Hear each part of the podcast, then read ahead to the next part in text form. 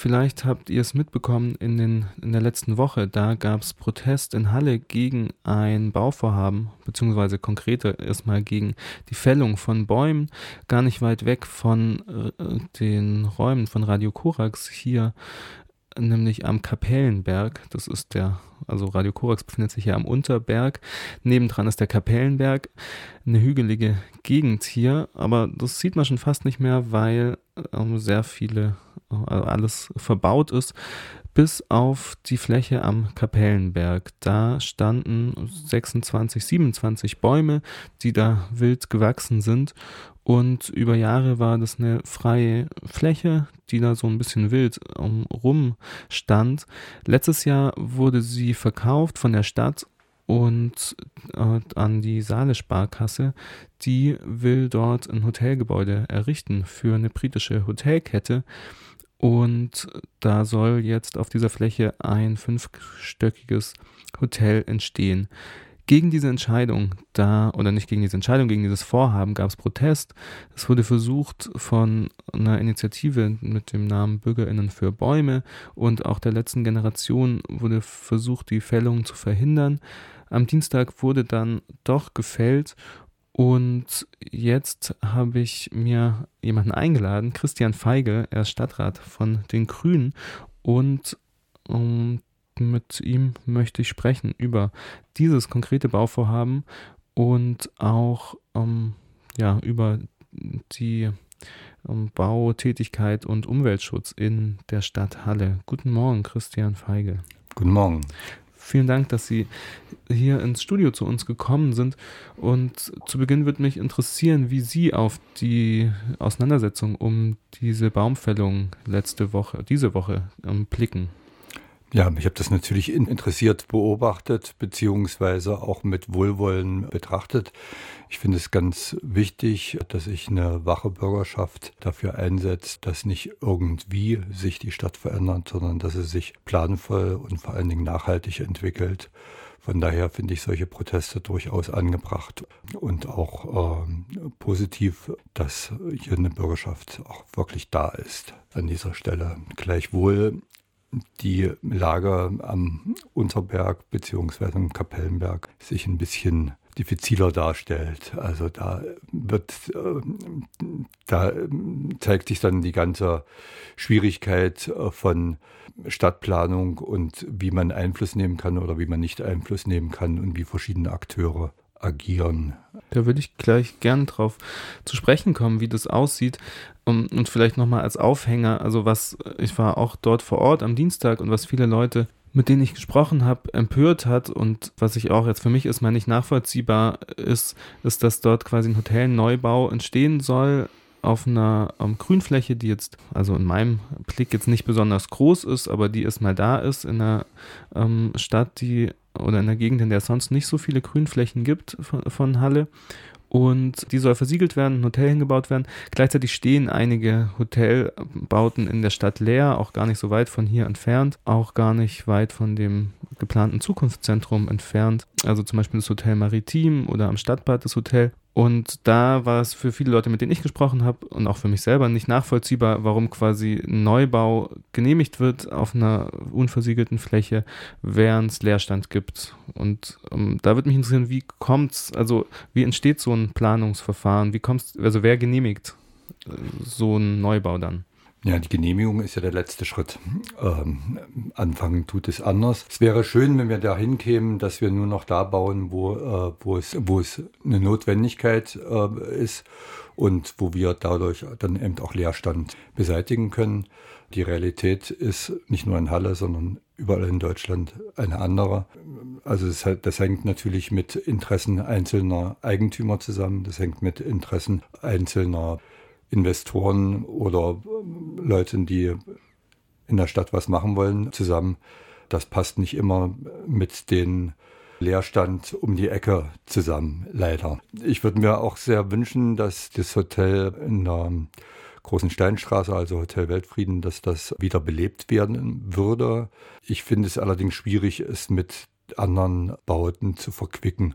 Ein Weg, um, um so einen Zusammenhang herzustellen, wäre insgesamt eine, eine Gesamtplanung für, diese, für die Stadt. Ich glaube, dass die Stadtverwaltung da durchaus was voranbringen könnte, indem sie also, eine, also zumindest erstmal eine Erhebung macht. Also wie viele Hotelplätze haben wir in der Stadt, in welchen Kategorien, was brauchen wir. Zum Teil ist sowas vorhanden, aber daraus ein äh, Gesamtkonzept zu stricken, was dann auch wirklicher Bedarfe aufzeigt, das ist, äh, das ist mir nicht be bekannt. Also das wäre ein Weg in diese, in diese, in diese Richtung zu, zu gehen. Ich warne aber ein Stückchen davor, das zu sehr zu verbinden, die, äh, die, die Themen. Leider ist es so, dass wir halt immer einen Konflikt oder ein, äh, ein, ein, ein Bauvorhaben, was einen Konflikt äh, verursacht, das können wir immer nur auf dieser einen Fläche oder auf diesen, auf diesen einen Punkt betrachten und da ist es schon kompliziert genug. Das heißt, wenn jetzt quasi da so ein Antrag, also wenn quasi da ein Bauvorhaben ist, da gibt es einen Antrag, dann lässt sich das schwer verknüpfen mit zum Beispiel einem Leerstand von, von anderen Gebäuden. Aber warum ist es so? Also, also warum lässt sich das nicht? Ja, müssen wir halt mal schauen, wie die, wie die, äh, also wie die Vorgänge sind. Also da ist eine, ich würde es nicht als Grünfläche bezeichnen. Es ist eine Brachfläche, die mittlerweile mit äh, einigem Bewuchs, da sind auch 27 Bäume dabei gewesen, die mittlerweile die Größe von geschützten Bäumen haben, erreicht haben. So als innerstädtische Grünfläche kann man es, glaube ich, nicht ansprechen.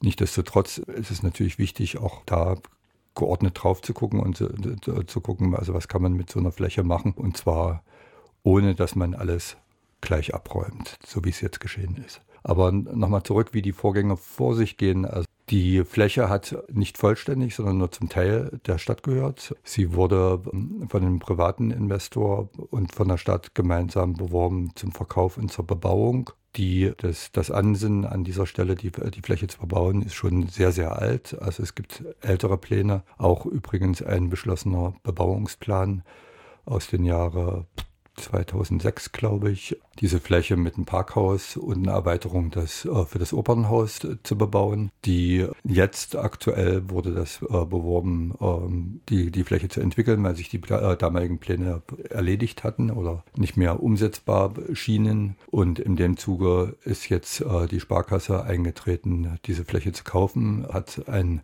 Immobilienunternehmen gefunden, was äh, beabsichtigt, dort ein Hotel zu errichten. Und die stellen halt eine Bauvoranfrage, einen Bauantrag. Und dann können die im Grunde genommen, wenn nichts dem entgegensteht, Baurecht wird hier gezogen nach Paragraph 34 Baugesetzbuch. Das heißt also, so wie die Umgebung gestaltet ist, so muss gebaut werden. Und wenn, wenn sozusagen das Bauvorhaben sich in diesen Umfang in die Umgebung entsprechend einordnet, dann besteht Baurecht und dann muss die Stadt dem Antragsteller dann eben auch der Stadt geben. So zumindest nach 34.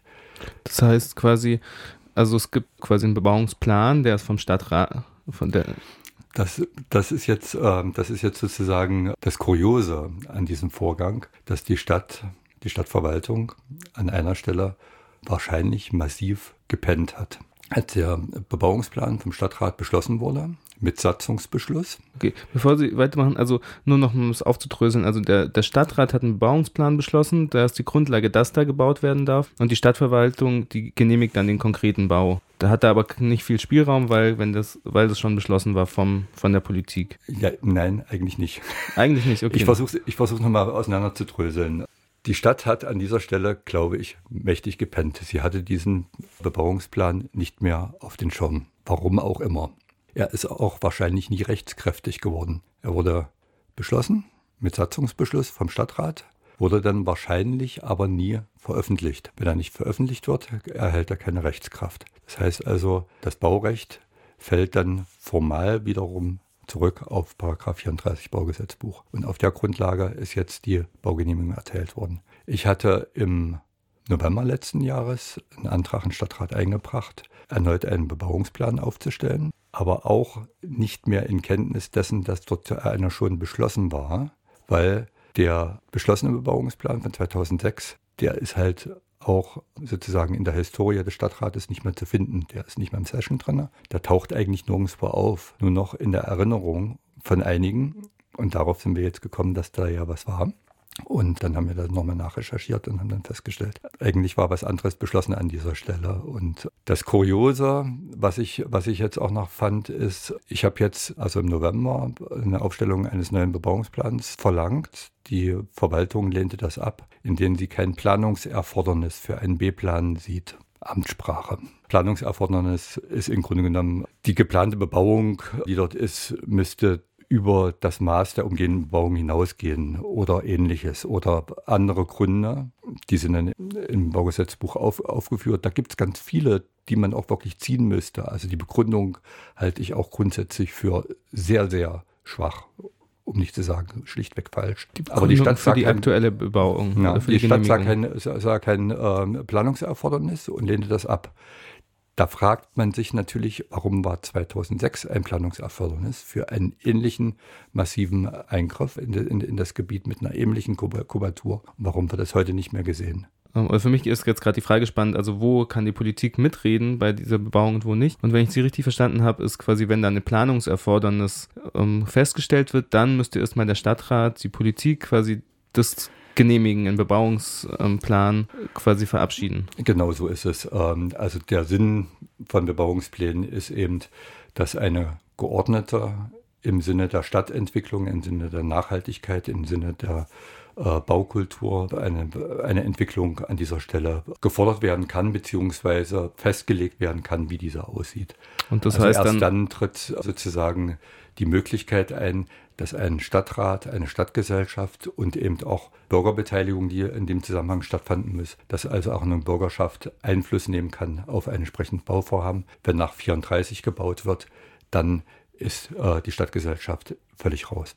Das heißt quasi, damit die Stadtgesellschaft mitreden kann bei solchen Bebauungen, muss erstmal ähm, festgestellt werden, dass es äh, eine Notwendigkeit für einen Bebauungsplan gibt. Genau.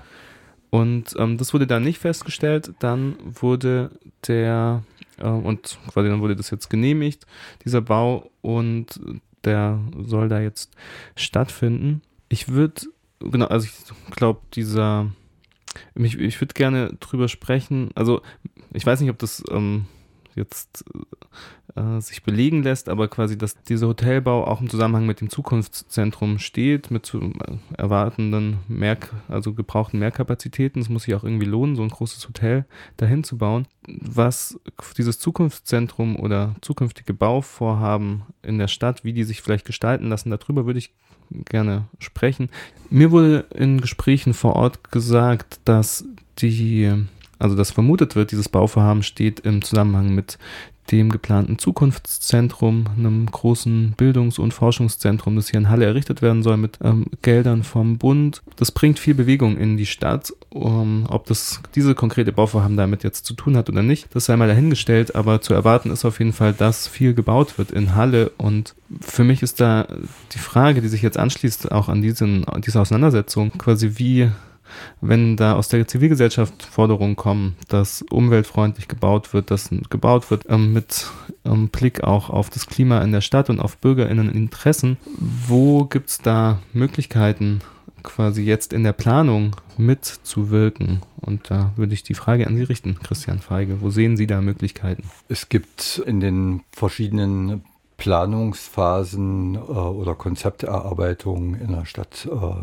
die vielfältige Möglichkeit, dass sich Bürger ein, einbringen, wenn dann ja die Grundlagen für die Gesamtstadtplanung äh, gemacht werden. Das ist sozusagen der erste Schritt. Äh, wir sind im Moment dabei, den Flächennutzungsplan neu aufzustellen, der von der alte von 1998 ist in vielen, an vielen Stellen überholt und äh, es bedarf an dieser Stelle eine Neufassung. Flächennutzungsplan ist ein nachrichtlicher, ein nachrichtlicher Plan heißt es dann im Amtsdeutsch dann wieder. Also ein Plan, der noch keine direkte Rechtswirksamkeit auslöst, aber die Grundlage dafür darstellt, an welchen Stellen welche Flächen wie definiert sind. Also ob als Baufläche, als Grünfläche, als Wald, als Wasserfläche als Gewerbefläche oder ähnliches. Die, ähm, dieser Plan ist jetzt gerade äh, in der Vorbereitung für die frühzeitige Bürgerbeteiligung. Wie der Name schon sagt, das ist so, der erste Punkt, wo dann eben doch entsprechend die Bürgerschaft schauen kann, wie sind welche Flächen definiert und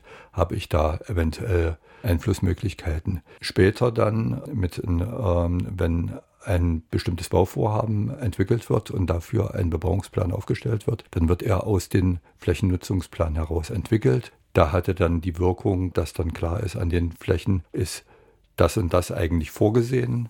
Man kann es in Teilen wieder ändern. Das passiert auch alle Nasen lang, dass der Flächennutzungsplan dann wiederum angepasst wird, weil sich neue Erfordernisse aus der Bebauung ergeben haben. Aber auch wenn Bebauungspläne aufgestellt werden, dann ist natürlich Bürgerbeteiligung nicht nur vorgesehen, sondern auch gesetzlich verpflichtend. Und äh, da können sich dann entsprechend die Bürgerschaft einbringen und da entsprechende Hinweise geben. Darüber hinaus gibt es natürlich auch noch andere Konzepte, die in dieser Stadt erarbeitet werden, um das Baugeschehen, um das Entwicklungsgeschehen der Stadt äh, zu definieren. Das ISEC, also das integrierte Stadtentwicklungskonzept, ist ein solches, was immer wieder fortgeschrieben wird, wo eben auch ähm, ja, Entwicklungsziele für diese Stadt klarer beschrieben werden auch das nur ein nach, nachrichtliches ähm, Instrument, was dann letztendlich in die aktuelle Planung mit einfließen mhm. sollte, mhm. aber nicht muss. Okay. Äh, aktuelle Planung heißt auch quasi, die Stadtverwaltung muss, sollte das berücksichtigen oder man kann dann quasi immer wieder nachhaken, wird das auch berücksichtigt. Ich habe da sowas im Kopf mit, dass jetzt äh, beschlossen wurde, da, ähm, dass zum Beispiel also Bäume Bestandsschutz haben, Straßenbäume die quasi, was dann bindend, also in dem Fall, das ist wahrscheinlich dann nicht Teil des I-Sex, aber äh, die, das, was quasi dann bindend bei der Planung ist, auch wenn jetzt, wenn es da keine Bürgerbeteiligung, Bürgerinnenbeteiligung mehr gibt. Ja, das sind wir dann halt genau wieder in den, in den Konflikt. Also wir haben, äh, ich glaube, dass das ISEC ganz gut ist in den Aussagen, die drinnen sind. Ich hatte es erwähnt, es sind nachrichtliche Konzepte. Und in der Umsetzung, da haben wir, glaube ich, ein großes Problem weil dann einerseits eine, also ein Bundesrecht drüber steht, was einfach einen künftigen Bauherrn oder einen, einen vorhandenen Bauherrn äh, das Recht gibt, sich darüber hinwegzusetzen, weil einfach Bundesbaurecht besteht. Das ist sozusagen die eine Seite und die andere Seite, dass im Einzelfalle dann eben auch ein wirtschaftliches Interesse abgewogen wird gegen das, was im ISEC oder in anderen Konzepten festgeschrieben als eigentlich wünschenswert, das wirtschaftliche Interesse, äh, das die anderen Interessen sticht und dann äh, wird halt entgegen den Formulierungen dort gehandelt. Also das sehe ich eben zunehmend, dass wir eben wirklich ein Durchsetzungsproblem an vielen Stellen haben im Grunde genommen die, die beste Variante, die ich sehe, um äh, auch wirklich einen Einfluss zu nehmen, sind wirklich Bebauungspläne. Also das quasi auf der lokalen, äh, auf der auf der lokalpolitischen Ebene quasi im, die Bebauungspläne, die vom Stadtrat verabschiedet werden und dann an denen sich die Stadtverwaltung dann bei der konkreten Bauausführung äh, an die sie sich halten muss. Nee, das ist dann gesetzlich vorgeschrieben, da müssen sich alle dran halten. Mhm. Also ein Bebauungsplan hat Rechtskraft. Und wenn da drinnen steht, da ist ein Baum, der muss erhalten bleiben, der muss erhalten mhm. bleiben. Punkt. Okay, und wenn es nur so schwammige Sachen sind, wie jetzt in dem ISEC, die sagen, so grundsätzlich soll irgendwie das Stadtklima um, durch Bäume erhalten werden oder genau. um, ähnliche Sachen, dann ist es nicht bindend. Da hilft dann aber quasi Protest auf der Straße vielleicht, um da dann wieder Bewegung reinzubringen. Wer kann denn der Stadtverwaltung denn auch, also wenn man jetzt so mal annimmt, also hier, die, es gibt ein Bauvorhaben, das quasi schon, also sich an den Bebauungsplan hält, aber es gibt Unmut darüber, Protest dagegen. Wer kann denn der Stadtverwaltung dann sagen, so, okay, das geht doch nicht? Also, ähm, wer, äh, ja, also wo, wo sind da äh, Hebel? Ich muss nochmal sagen, ähm, wir müssen es auseinanderhalten. Ein Bebauungsplan ist eine Festsetzung, die hat Gesetzeskraft so muss es gebaut werden. Also mhm. Natürlich innerhalb eines Bebauungsplans gibt es eben auch einen Spielraum. Ne? Also da ist nicht äh, gesagt, das Fenster muss grün sein oder, oder, so, oder sowas. Das, also so sehr ins Detail geht es nicht. Aber es werden Bebauungsgrenzen festgelegt, es werden äh, Flächen eingegrenzt, worauf gebaut werden darf. Die dürfen nicht überschritten werden. Es werden Höhen festgelegt. Es können Dachflächen festgelegt werden. Es können solche Festlegungen äh, gemacht werden. Das Photovoltaik oder, oder Wassermanagement und ähnliches. Also das kann man alles im Bebauungsplan äh, äh festsetzen. Und das ist dann so. Dann muss so um, umgebaut werden. Da kann man hinterher auch nicht mehr rummeckern. Da kann auch sozusagen eine Bürgerschaft im Nachhinein nicht mehr kommen und sagen, ah, das finden wir jetzt doch nicht mehr so gut, weil es hat diese Beteiligung, diese Öffentlichkeitsbeteiligung gegeben. Sie hatte die Möglichkeit, dagegen einzusprechen. Und wenn dann ein Satzungsbeschluss veröffentlicht wurde, dann ist das ist, ist das so. Kann, man, also Im, kann der Stadtrat den eigenen Beschluss wieder verändern? Im Laufe des Verfahrens ja, mit Satzungsbeschluss nicht mehr. Aha, okay, das ist ja interessant. Und wenn Baurecht, wenn Baurecht da ist, hat es, äh, also die äh, Bauleute sprechen von Ewigkeitscharakter, dann hat es wirklich Bestand. Punkt. Das heißt, es ist wichtig, sich da dann frühzeitig quasi einzubringen, weil sonst ist es ja. sehr schwer bis unmöglich. Aber wir reden, jetzt, wir reden jetzt nur über Bebauungspläne und das ist bloß ein kleiner Teil von dem, was in der Stadt gebaut wird. In der Regel wird im Innenbereich nach 34 Baugesetzbuch gebaut und, äh, und dort ist die Grundregel im Grunde genommen so wie die Umgebung, so kann man bauen. Und das ist genehmigungsfähig wenn ich eine Freifläche habe und na, oder eine Baulücke habe und ich will da ein Haus reinbauen, was die Höhe der Nachbarhäuser aufnimmt, dann darf ich das. Und wenn da ein Baum draufsteht, dann habe ich das Recht, den Baum abzuhacken. Dann muss mir das die, die untere Naturschutzbehörde genehmigen mit einem entsprechenden Ausgleich an einer anderen Stelle. Weil quasi auch, weil das schon als Baufläche ausgezeichnet ist und nicht mehr rückgängig gemacht werden kann mehr Baufläche würde ich jetzt nicht, würde ich es nicht nennen, aber es ist eben Bauen im Innenbereich und da darf ich, verdichten darf ich. Okay, aber und aber diese quasi, das heißt, die, die Baugenehmigung ist nur eine Formsache. Oder? Nee, die Baugenehmigung ist, äh, ist keine Formsache, sondern ist die regelt natürlich all das, was so ein Bauvorhaben mit sich bringt. Ne? Also von, von, von Statik über Größe, über Aussehen, über, nee, Aussehen eigentlich nicht, äh, eigentlich nur die technischen Dinge. Ne? Okay, die aber das heißt, die, die, kann, die muss erteilt werden, wenn das stimmt. Oder, also, weil sonst würde ich mich fragen, kann die, wenn jetzt quasi die Stadtgesellschaft sagt, naja, wir wollen die Stadt jetzt in, im Innenstadtbereich nicht mehr verdichten und die Stadtverwaltung erteilt keine Baugenehmigung mehr, dann ähm, oder nur unter ganz speziell, also unter, unter engen Kriterien, dann würde es ja trotzdem funktionieren. Also die Stadtverwaltung oder das Bauordnungsamt kann äh, eine, die Baugenehmigung grundsätzlich nicht versagen. Mhm. Da braucht es andere Instrumente. Natürlich gibt es dann auch noch so einen Instrumentenkasten, den, äh, den, man, äh, den man aufmachen kann, wenn man einen guten Grund hat, an der Stelle eine andere Entwicklung haben müssen. Also die, die, das Schärfste ist halt der Bebauungsplan, aber darunter gibt es eben auch sowas wie Erhaltungssatzungen. Und es gibt also verschiedene andere Satzungen, die man, die man ansetzen kann, um da was, was, was zu verändern. Und die kann der Stadtrat beschließen? Die kann der Stadtrat beschließen. Okay. Ja. Wir sind, ähm, also das heißt, es gibt verschiedene Möglichkeiten für Bürgerinnenbeteiligung auch quasi im Innenstadtbereich, wo schon bebaut ist. Und die, und die kann der Stadtrat äh, verabschieden. Wir haben nicht mehr viel Zeit. Ich würde gerne von Ihnen nochmal so einen Ausblick haben, wie Sie um die um Zukunft, also wie Sie Halle sehen, so in den nächsten Jahren. Was erwarten Sie an, an Bautätigkeit oder an Möglichkeit, quasi die Stadt so zukunftsfähig zu gestalten, auch Umwelt, also angepasst an, an Klimawandel und irgendwie umweltgerecht? Also wir haben jetzt viel über Konflikte gesprochen. Ähm, das verzerrt, glaube ich, so ein bisschen die, äh, die Lage. Ich glaube, dass sich Halle in den letzten 30 Jahren sehr, sehr gut entwickelt hat, äh, dass wir von einer äh, sehr verfallenen Altstadt zu einer doch sehr attraktiven Altstadt gekommen sind, zumindest was die äußeren Hüllen anbelangt. Bei den Nutzungen muss man, glaube ich, in letzter Zeit noch ein bisschen nachsteuern. Ich glaube, dass Halle entgegen einiger Aussagen sehr grün ist. Das ist also eine sehr, sehr gute Voraussetzung hat. Nein, nicht nur Voraussetzung, es ist eine sehr attraktive Stadt. Hier lebt es sich äh, sehr gut. Und von daher bin ich erstmal positiv gestimmt, was auch die Zukunft dieser Stadt anbe anbelangt. Ich glaube, dass mit dem Zukunftszentrum ein wirtschaftlicher Impuls in diese Stadt reinkommen wird, der auch in das kulturelle Leben äh, mit reinwirken wird und äh, dass sich daraus dann bestimmte Weiterentwicklungen dann auch ergeben, die der Stadt durchaus gut tun. Von daher bin ich eigentlich eher, eher, eher optimistisch.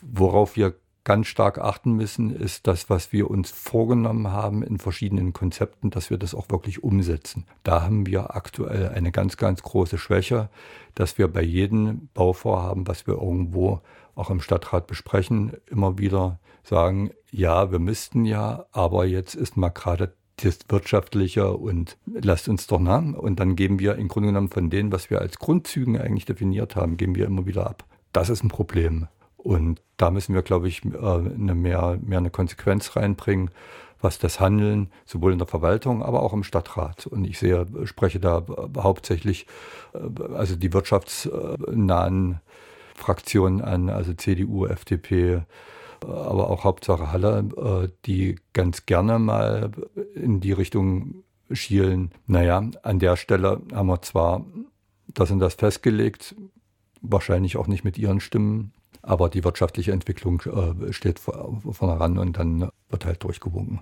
Da braucht es dann vielleicht eine wachsame Bürgerinnenschaft, die da guckt, was im Stadtrat passiert. Und ähm, weil Stadtpolitik, Kommunalpolitik, ich habe oft den Eindruck, es ist schwer, sich dem anzunähern und es ähm, zerfasert sich dann oft in so ähm, in sehr viel Vorschriften und eigentlich geht es ja um sehr spannende Sachen. Das sind sehr spannende Sachen, aber es ist eben auch sehr, sehr komplex. Also es ist sozusagen von der Gesetzeslage sehr, sehr komplex. Es ist sozusagen von den, äh, also in welchen Raum, also in welchen Handlungsspielraum äh, bewegt man sich, es ist, es ist sehr, sehr komplex. Und was ich immer wieder beobachte, ist, äh, wir haben also ganz, ganz viele Regelungen auf Bundesebene, die uns das, das Leben in der Stadt ziemlich schwer machen und der Einflussmöglichkeiten berauben. Verkehrsentwicklung, könnten wir jetzt noch drei Sendungen drüber machen. Da ist es ganz, ganz schwierig. Aber auch im Baubereich, also da, äh, nach meiner, meiner, meinem Dafürhalten, äh, ist der Paragraph 34 Baugesetzbuch dringend überarbeitungswürdig, um da auch mehr Nachhaltigkeit, mehr Möglichkeit, mehr Einflussmöglichkeit, dort äh, grünen Sachen zu erhalten, äh, mit, mit reinzubringen und ja, es einfach handhaber auf der kommunalen Ebene handhaber zu machen.